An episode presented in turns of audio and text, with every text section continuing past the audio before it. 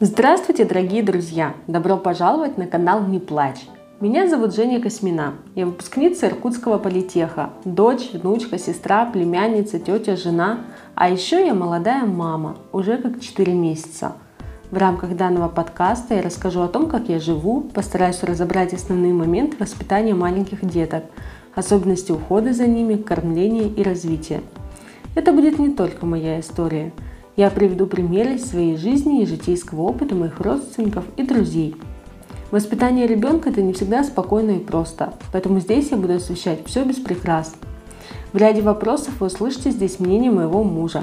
Оно не всегда совпадает с моим. Постараюсь рассказать все легко и доступным языком. До новых встреч! Слушайте мой подкаст с удовольствием.